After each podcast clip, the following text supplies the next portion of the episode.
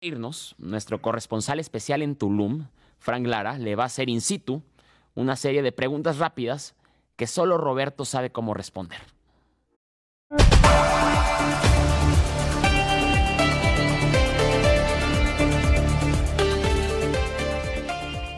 Vivir ahora no solo es que las personalidades nos cuenten lo que han vivido, sin valga la redundancia.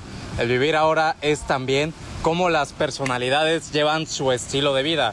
Yo estoy aquí con Roberto Palazuelos, el mismísimo Diamante Negro, en su casa Diamante K.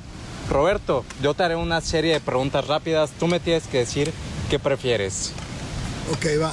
¿Miami o Cancún? Este, los dos, voy y vengo todo el tiempo. ¿Ciudad de México o Tulum? Tulum, ¿Qué es lo que más te relaja de Tulum?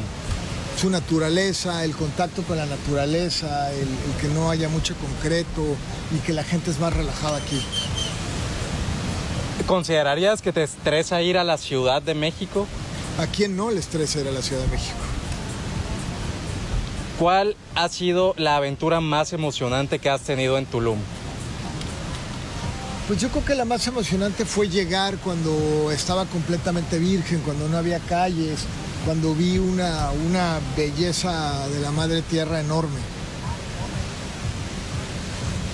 ¿Y dónde pasas más tiempo al año?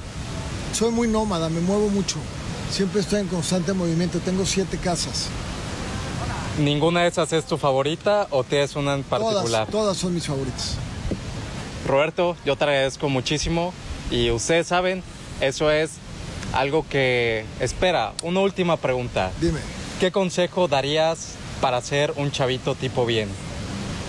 pues ser educado, ser decente, respetar a la gente, respetar la flora y la fauna, los meseros, a los perritos, a los gatitos.